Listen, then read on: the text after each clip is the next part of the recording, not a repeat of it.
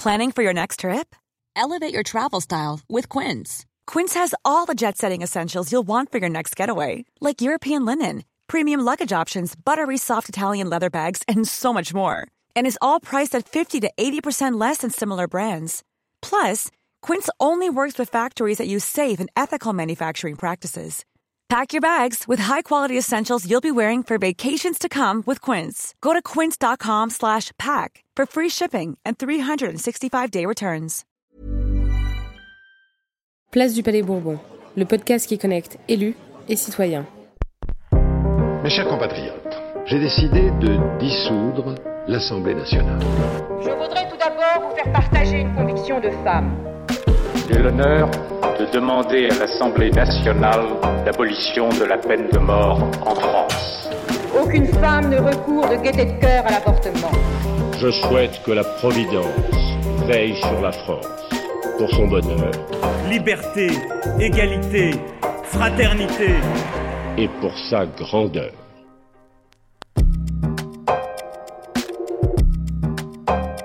Bonjour, je suis Léa Chamboncel et je vous parle aujourd'hui, depuis la place du Palais Bourbon, du prix des médicaments en France. En pleine crise sanitaire due au Covid-19, les instituts de recherche et les laboratoires pharmaceutiques se mobilisent pour trouver un traitement contre ce virus. La question du prix de vente de ce futur traitement est au cœur des débats. Cette crise nous rappelle que la santé est elle aussi soumise à des logiques économiques et financières. En France, le prix d'un nouveau médicament est principalement lié à sa valeur ajoutée thérapeutique. Cette dernière est reflétée par deux notes, qui sont attribuées par la Commission de transparence de la Haute Autorité de Santé. La première note, appelée le service médical rendu, apprécie l'efficacité intrinsèque du médicament. La seconde note, appelée l'amélioration du service rendu, évalue l'intérêt de la molécule par rapport au traitement déjà existant. À partir de ces éléments, le Comité économique des produits de santé, le CEPS, négocie avec les laboratoires pharmaceutiques un prix de vente. Chaque année, le CEPS révise aussi le prix de nombreux médicaments en tenant compte d'éléments nouveaux, comme l'arrivée d'un générique sur le marché. Ce système semble donc bien organisé et l'intervention des pouvoirs publics devrait pouvoir garantir que les médicaments soient mis sur le marché à un coût raisonnable et de nature à garantir une accessibilité égale pour tous les patients. Or, il apparaît que ce n'est malheureusement pas tout à fait le cas. En effet, certains traitements, en raison de leurs coûts exorbitants, ne sont pas toujours accessibles à tous. Des associations dénoncent l'existence d'une importante opacité dans la négociation entre les laboratoires et les autorités publiques lorsque le prix d'un médicament est fixé. De l'autre côté, les laboratoires plaident pour être suffisamment rémunérés afin de couvrir les coûts et les investissements liés à la recherche et à la production des traitements. Ils considèrent parfois que les notes sont mal attribuées en raison d'un manque d'expertise et de transparence de la part des autorités publiques. On peut alors se demander comment faire pour encourager l'innovation tout en garantissant un égal accès au traitement. Quels sont les avantages et les limites du système actuel? Est-il suffisamment transparent? Le rôle joué par les pouvoirs publics est-il suffisant? Quelles améliorations pourrait-on envisager? C'est à ces questions que nous tenterons de répondre en interpellant des députés aux abords de l'Assemblée nationale. En seconde partie d'émission, nous aurons le plaisir d'échanger avec Marisol Touraine, ancienne ministre de la Santé et actuelle présidente d'United.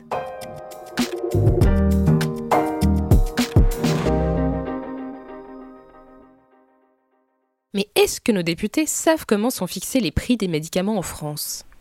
Alors oui, les médicaments qui sont remboursables euh, par la sécurité sociale sont fixés par une instance qui s'appelle le Comité économique des produits de santé, CEPS, qui donc euh, définit le prix par boîte de médicaments. Euh, tout dépend de la nature de ce médicament, mais en général, ce qui est fixé surtout, c'est son taux de remboursement hein, par la sécurité sociale qui est fixé par un organisme qui s'appelle le CEPS. Hein, qui est le comité d'évaluation euh, des prix. Et donc cette, euh, cet organisme est censé fixer, euh, disons, le, le, prix de remboursement d'un médicament par la sécurité sociale lorsque celui-ci est remboursé. Voilà. Pour le reste, sinon, c'est le marché qui s'en occupe. Alors, je, je connais peu la technicité, donc tout, tout part déjà de l'évaluation de ce médicament qui est faite, puis ensuite, bien sûr, son obtention de ce qu'on appelle une AMM, c'est-à-dire une autorisation de mise sur le marché qui est donc euh, attribuée par les, services euh, ad hoc euh, au sein du ministère de la Santé et des Affaires sociales. Et ensuite, donc, une fois que l'autorisation de mise sur le marché est acquise, va effectivement débuter une phase de négociation sur le prix du médicament donc phase de négociation qui est menée par euh, un, groupe de travail au ministère qui s'appelle de mémoire, euh, là j'ai plus une bonne mémoire, mais je crois que c'est le CEPS, qui va donc définir ce prix. Oui, alors c'est euh, le comité économique des produits de santé qui est chargé de qui est chargé de fixer le prix des médicaments et notamment des prix des, des, médicaments pardon remboursables par les régimes de l'assurance maladie et donc on a un prix qui est fixé par boîte de médicaments avec un, avis donné par la commission de transparence euh, sur euh, les marges de négociation finalement entre ce comité économique des produits de santé et ce qui est remboursé aux, assurés sociaux. Nous leur avons ensuite demandé s'ils trouvaient que la procédure actuelle était suffisamment transparente. Pour Jean-Louis Touraine, député LREM du Rhône, il est nécessaire de mettre en place une transparence totale. Il y a eu des progrès, il faut le reconnaître, c'est mieux que dans le passé, mais il y a encore une marge de progression, si je peux dire. Euh, on, ne fait jamais cette transparence sur ces choses-là. Euh, la preuve d'ailleurs en est que cette insuffisance de transparence nourrit comment dire, des commentaires, euh, voire des théories un peu complotistes de la part de, de, gens qui croient qu'il y a des choses coupables qui sont faites entre euh, certaines firmes industrielles, certains autres responsables, etc., etc.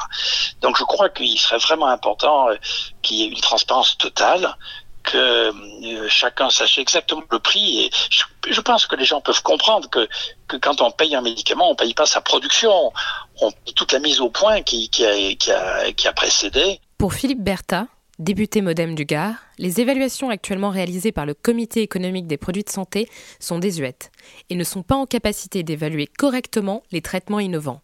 On est dans une transition d'un de médicaments génériques qui était utilisé pour des millions et des millions de personnes, voire même au-delà, à des médicaments qui vont être pratiquement des objets de médecine personnalisée à utilisation d'un seul individu. Donc forcément, ça change complètement la vision du médicament et l'évaluation de son coût. Le problème supplémentaire auquel ont fait face manifestement beaucoup des acteurs de ce secteur des biothérapies, c'est que dans la grille d'évaluation de ce médicament, on a toujours tendance à leur demander l'existence d'un référentiel, c'est-à-dire vous avez volonté de mettre ce médicament sur le marché, a priori donc il va permettre d'acquérir un plus par rapport à un existant. Définissez ce plus par rapport à cet existant. Le problème, c'est que là encore, on est dans des thérapies totalement innovantes. L'existant n'existe pas. On est aujourd'hui capable de soigner des pathologies qui, jusque-là, étaient tout bêtement et tout bonnement non soignables. Voilà un petit peu la difficulté telle que je l'aperçois sur les auditions que j'effectue dans le cadre de mon groupe de travail, sur les gens que je rencontre. C'est ce, ce, ce, fonctionnement à l'ancienne du CEPS euh, vis-à-vis donc de médicaments de thérapie totalement innovantes qui ne peuvent plus faire l'objet de la même prise en compte, de la même considération et surtout de la même évaluation. Pour améliorer ce système, il propose notamment d'intégrer de nouveaux acteurs, tels que des représentants du monde de la recherche et de l'innovation. Il y a, peut-être plusieurs éléments au moins qui sont des pistes de réflexion. Bon, il y a d'abord une réflexion peut-être à avoir sur les acteurs que je ne connais pas, donc j'en parle très librement. Est-ce que les acteurs d'aujourd'hui sont euh, forcément euh, les bons acteurs euh, par rapport à la médecine d'aujourd'hui? C'est une, une, bonne question parce qu'ils ont toujours travaillé. Du CEPS oui, par exemple, il y a, je pense, vraiment nécessité, et ça, je ne l'ai pas obtenu, je l'avais demandé, je crois, sur une forme d'amendement de l'interpénétration au niveau de ces secteurs qui sont essentiellement médicaux, le, des du monde de la recherche et des chercheurs. Je ne comprends pas pourquoi ces structures ne sont pas, par exemple, euh, dans ces structures, on ne retrouve pas euh, d'acteurs qui viennent du ministère de l'enseignement supérieur, de la recherche et de l'innovation, ce qui me paraît un petit peu euh, dommageable. Pour Aurélien Taché, Député LREM du Val d'Oise, la transparence est fondamentale, notamment sur la marge réalisée pour les laboratoires pharmaceutiques. En termes de transparence, euh, on a encore de la marge pour faire beaucoup mieux, oui. Il propose, afin d'améliorer cette transparence, que des parlementaires et des citoyens soient représentés au sein du Comité économique des produits de santé. On pourrait très bien imaginer euh, un contrôle plus important euh, de la part du, du Parlement. Mm. Sauf erreur de ma part, il n'y a pas de parlementaire euh, au sein du mm-hmm. CEPS. on pourrait très bien imaginer que effectivement la représentation nationale y siège.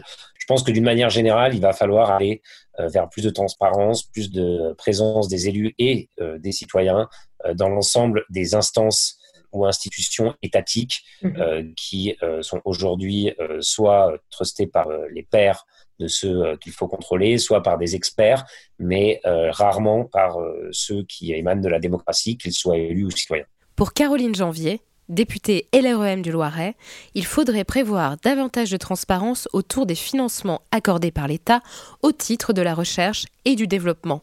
Alors, je pense qu'à la fois on a, on a un haut niveau de, procès, je dirais, en France, mais je crois qu'on peut encore l'améliorer en France comme, mhm. et d'ailleurs c'est encore plus le cas dans d'autres pays. Et c'est ce qu'a euh, notamment dit euh, la, la, dernière euh, assemblée de, de l'OMS qui s'est tenue en, mai 2019 sur la question de l'amélioration de la transparence des médicaments. J'ai notamment moi porté un amendement qui allait dans ce sens-là pour qu'on améliore finalement la transparence sur la fixation du coût du médicament en étant plus transparent sur le coût, euh, sur les financements de l'État mmh. en, en R&D pour que finalement on n'ait pas en amont de la production du médicament un État et donc des, contribuables qui investissent dans la R&D, dans, l'innovation, et en aval, un remboursement par euh, la sécurité sociale, qui ferait finalement un double financement. Pour Pierre Daréville, député communiste des Bouches-du-Rhône, la transparence n'est pas le seul problème. Et il propose, pour répondre à de nombreux autres enjeux, de créer un pôle public du médicament en France. Il faut créer dans notre pays un pôle public du médicament.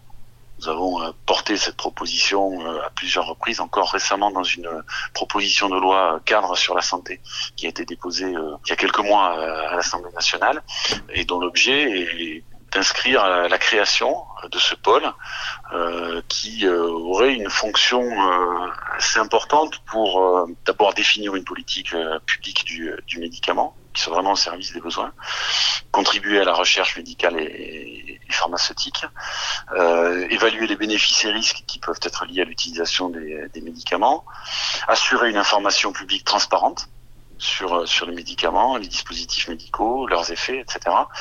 Et, et y compris d'assurer la continuité d'approvisionnement. Et on voit bien que c'est un problème. On a eu, euh, dans la dernière période, avant même que n'éclate la crise du coronavirus, des problèmes d'approvisionnement sur un certain nombre de, de médicaments. Pourquoi? Parce que c'est le marché qui dirige tout. On s'en remet au marché pour assurer notre sécurité euh, sanitaire en matière de, médicaments. en tout cas, trop. Voilà. Donc, il y a, un véritable besoin d'avoir des outils de politique publique en la matière. Et, je crois que la création d'un pôle euh, public du médicament serait tout à fait utile. Enfin, pour Jean-Louis Touraine, député LREM du Rhône, il faudrait mettre en place, au niveau européen, un système de partenariat entre l'industrie pharmaceutique et les pouvoirs publics afin de supporter les investissements en matière de recherche et de développement et de favoriser l'innovation tout en garantissant des prix raisonnables. On, peut se dire qu'à l'avenir, puisqu'on sait qu'on va être confronté en permanence à des traitements de plus en plus onéreux, euh, il, va falloir inventer un dispositif différent. Et donc moi, ce que j'imagine, mais c'est plus facile à dire qu'à faire, serait dans le futur un système où les risques initiaux pour ces investissements seraient partagés entre l'industrie pharmaceutique et les pouvoirs publics, de sorte qu'il n'y aurait pas euh, ce que craignent beaucoup de, laboratoires, la nécessité euh, d'investir beaucoup. Il euh, faut savoir que souvent, avant qu'un médicament arrive à, avoir son AMM, euh, eh ben c'est un milliard d'euros quand même hein, d'essais cliniques et de, de, tout un tas d'autres euh, efforts préalables. Donc, il, faut comprendre que si c'est après pour pouvoir être bloqué, ça représente des investissements à perte qui sont considérables. Donc, éviter cela, éviter qu'ils aient besoin de se rembourser sur les médicaments qui sont produits nouvellement et faire en sorte que l'investissement de recherche initiale et, de recherche clinique puisse être euh, réparti entre euh, l'industriel et les pouvoirs publics. Donc tout ça, il y a des avantages, mais il y a une difficulté, c'est qu'on ne peut plus le faire maintenant au niveau d'un seul pays. Il faut le faire au niveau euh, presque d'un continent, enfin en tout cas par exemple au niveau de l'Europe, parce qu'on peut pas laisser se développer des sortes de concurrence entre euh, les principaux pays européens. Et donc, euh, donc ça, ça, veut dire que c'est un travail qu'il faudrait peut-être entreprendre au niveau des dispositifs européens et qu'il y ait pour les grandes firmes pharmaceutiques la possibilité de recevoir des aides initiale, mais après l'engagement qu'elle demanderait moins, si vous voulez, de remboursement sur euh, la recherche, l'investissement, etc.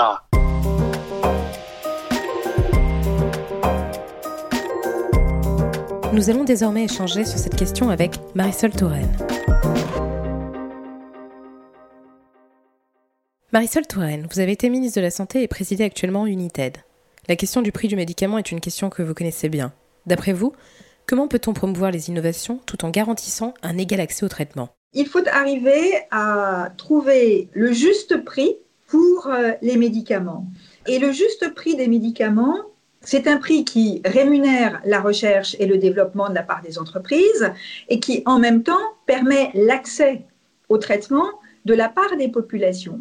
Euh, je crois que les, jugements binaires euh, à l'emporte-pièce n'ont pas beaucoup d'intérêt. Dire que, euh, au fond, il n'y aurait pas de rémunération particulière à prévoir pour l'industrie pharmaceutique au motif que nous parlons de santé, n'a pas de sens parce qu'une entreprise qui ne fait pas un minimum de profit, elle arrête d'exister et donc ce sont les traitements qui disparaîtraient. Mais à l'inverse, imaginez que parce qu'il y va de la santé, n'importe quel prix devrait être euh, toléré n'a pas davantage de sens. Et cette question, elle est euh, à double face.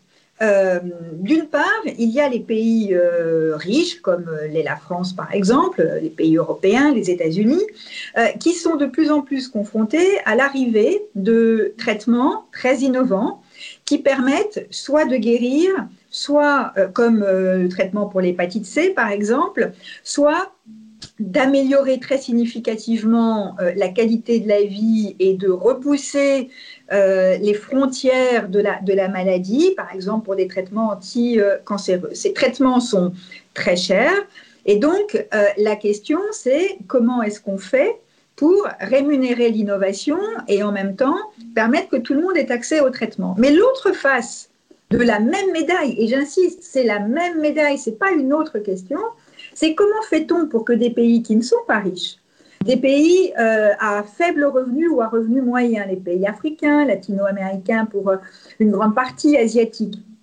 comment fait-on pour que ces pays aient accès à des traitements qui pour nous sont devenus euh, assez classiques et habituels, je pense par exemple au traitement anti-sida, ou ne soient pas trop en retard dans l'accès aux traitements innovants comme ceux que nous recherchons pour nous?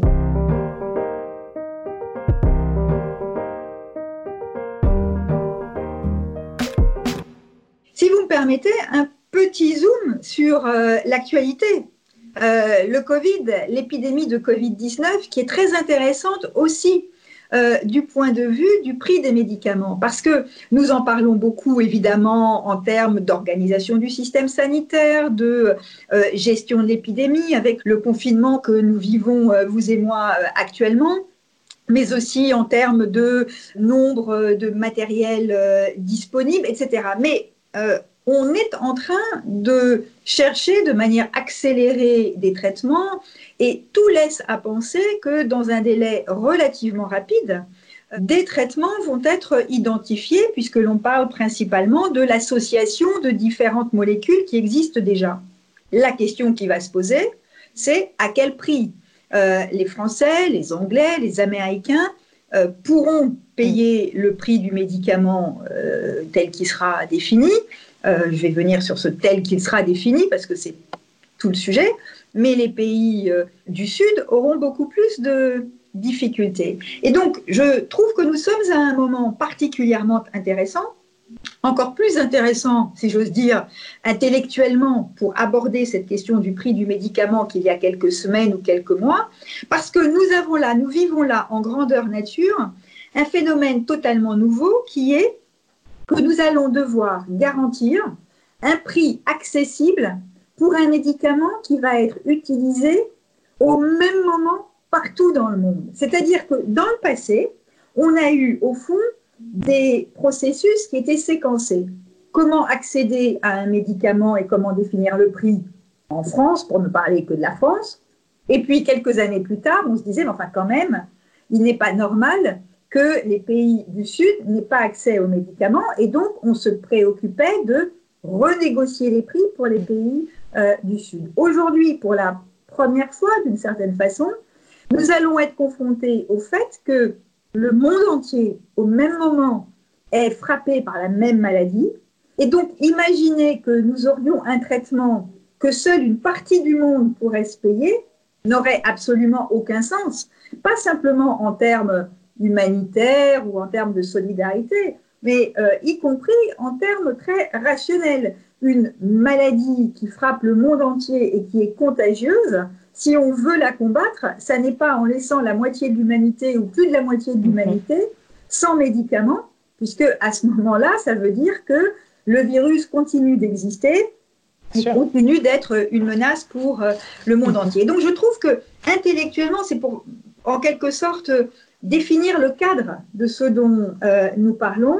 Le sujet euh, central pour moi, c'est comment est-ce que on arrive à garantir l'accès à des médicaments à un prix abordable.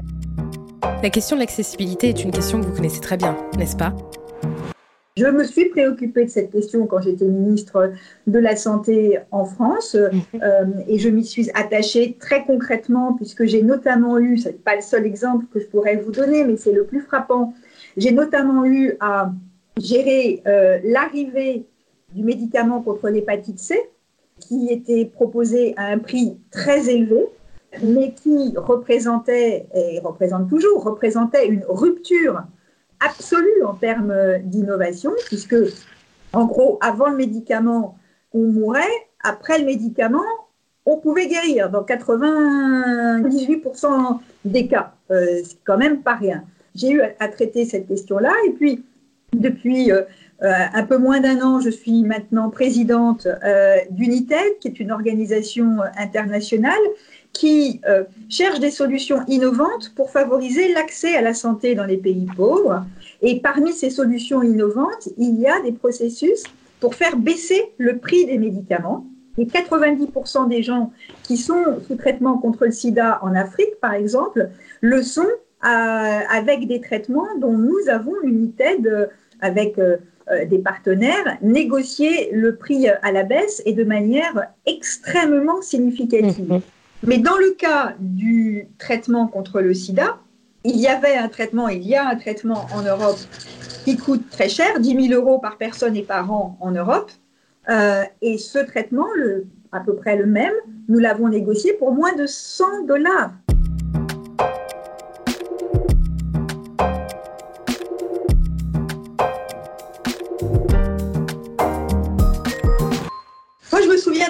Lorsque j'étais ministre, un jour arrive dans mon bureau euh, un de mes conseillers qui me dit j'ai une bonne, très bonne nouvelle et une nouvelle un peu plus embêtante. Alors je lui dis euh, bah, commencez par la bonne, on verra ensuite comment on traite la mauvaise. Et il me répond arrive sur le marché un traitement contre l'hépatite C qui va sauver les vies. il se trouve que la France est un pays dans lequel le nombre de personnes malades de l'hépatite C était très important, mhm. pour des raisons euh, diverses, peu importe. Et donc il me dit, la nouvelle fabuleuse, c'est qu'il y a plus qu'un espoir, quasiment une, une certitude de guérison pour, en France, 200, 250 000 personnes qui jusque-là étaient à lutter contre la maladie.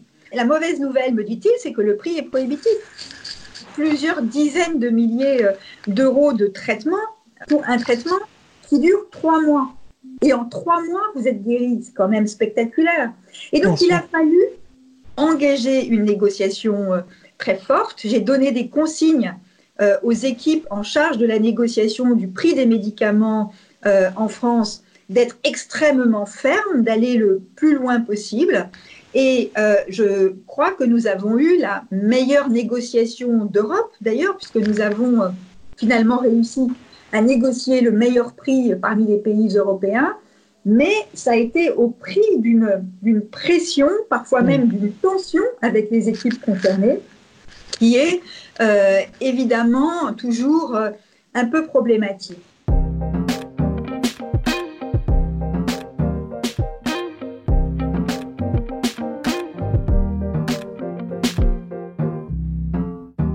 Ce que je retiens de cet épisode, c'est que, euh, un, il faut avoir une volonté absolue d'obtenir le meilleur prix possible pour euh, un médicament.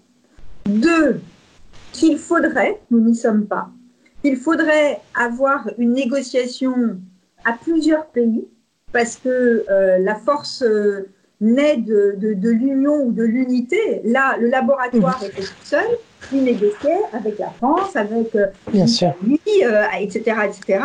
Si on avait été ensemble, on aurait pu être plus fort, et ne, serait-ce que parce qu'on garantissait des volumes de vente plus importants. Ce que nous, nous faisons dans les, dans les pays africains, c'est que nous avons, ou pour les pays africains, c'est que nous avons changé la règle du jeu. Nous avons dit au laboratoire, au lieu d'avoir une grosse marge, mais de vendre euh, peu de produits, peut-être que vous pourriez avoir une toute petite marge et euh, en vendre euh, des millions mhm. d'exemplaires. Et de cette façon-là, il y aura de toute façon un, intérêt à, à, cela. Et donc, il faut une volonté déterminée, ce qui veut dire qu'il faut considérer que la question du prix du médicament est une question euh, centrale pour les politiques de santé au même titre que la question de l'hôpital, la question de la médecine de ville, etc. etc.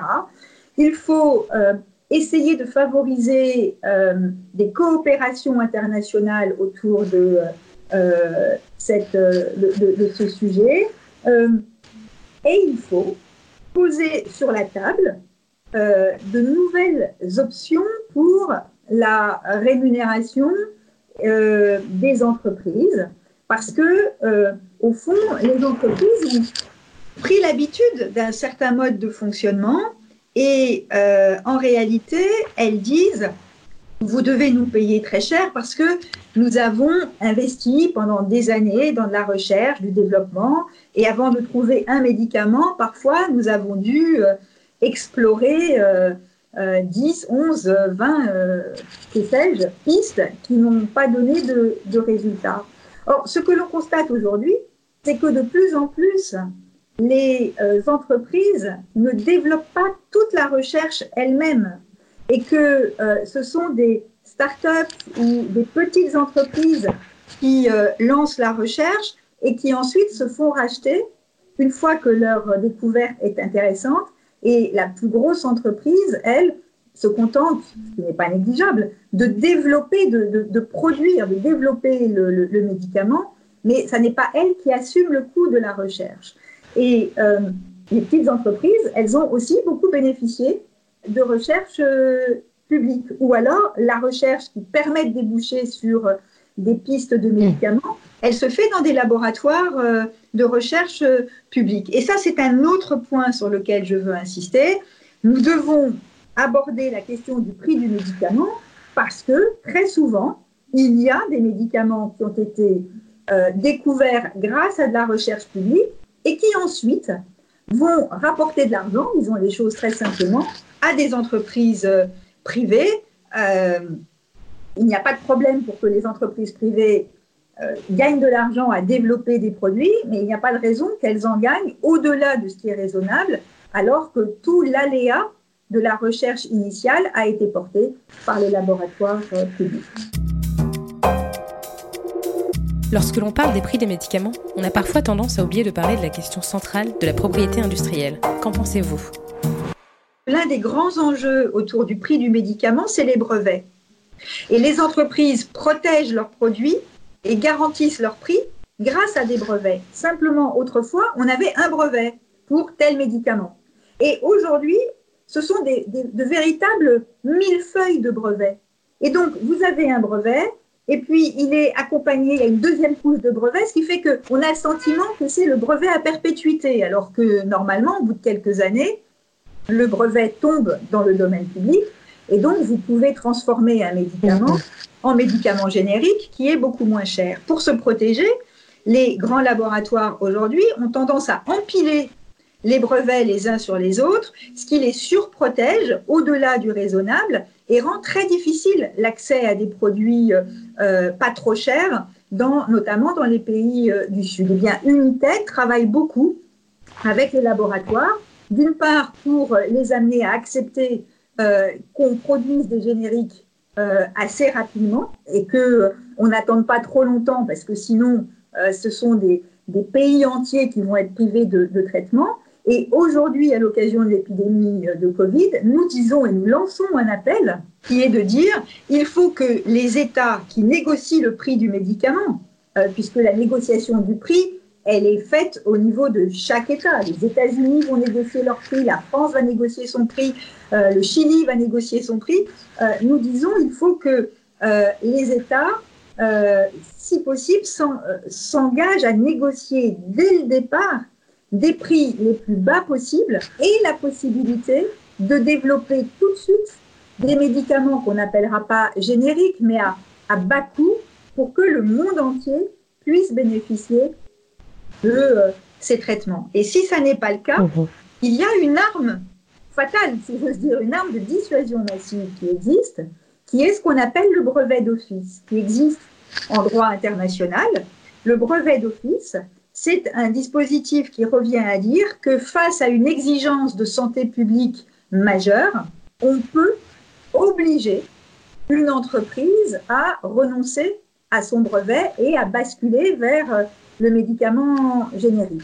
Au moment de l'hépatite C, des organisations appelaient, euh, face au prix euh, gigantesque euh, du médicament, appelaient à ce qu'on impose ce brevet de la licence d'office et que mhm. on oblige les entreprises à développer des médicaments à, bas coût. C'est évidemment une arme redoutable euh, et qui ne facilite pas la négociation avec les entreprises parce que c'est un peu une arme à un coup, si vous voulez. Une fois que vous avez fait ça, mhm. c'est vrai que les relations avec les entreprises deviennent beaucoup plus, plus difficiles. Et c'est pour cela que moi, je n'avais pas souhaité m'engager dans cette voie-là comme ministre et que je crois que on doit le plus possible convaincre et aller vers des processus qui sont des processus volontaires. Là, à l'occasion de cette épidémie, pour mhm. la première fois, des pays comme Israël, comme euh, le Chili, euh, d'autres pays euh, asiatiques ont fait voter par leur Parlement des résolutions disant si le prix négocié n'est pas suffisamment bas, mhm. qu'il puisse être accessible à tout le monde, alors nous n'écartons pas la possibilité d'imposer au laboratoire de faire des médicaments génériques tout de suite. Et ça, c'est très important et très intéressant. Nous sommes à un moment un peu clé, un peu charnière euh, de ce débat sur le prix du médicament, puisque à l'occasion de l'épidémie, eh bien, on voit que de nouvelles stratégies se mettent en place. Encore une fois, c'est le schéma classique qui euh, vole en éclats. Le schéma classique, c'était euh, les produits arrivent tout de suite à un prix très élevé dans les pays riches, et puis United passe par là, négocie le prix euh, de façon extrêmement draconienne et très forte, permet aux pays du Sud d'avoir accès aux médicaments à bas coût. là, compte tenu du virus et compte tenu de sa contagiosité, il est absolument impératif de pouvoir euh, mettre en place une stratégie euh, thérapeutique partout au même moment. Encore une fois, si vous avez un virus ultra contagieux et qu'il circule activement en Afrique et qu'il ne circule plus en France, euh, sauf à considérer qu'il n'y a plus aucun échange, ni économique, ni politique, ni de population entre l'Europe, les États-Unis et l'Afrique, eh bien, vous savez que l'épidémie va continuer à tourner. Et donc, c'est pour ça qu'il est absolument indispensable de pouvoir apporter une réponse partout, en même temps, au même moment. Madame la ministre, je vous remercie vivement pour cette précieuse interview. C'était Place du Palais Bourbon. Merci de nous avoir écoutés.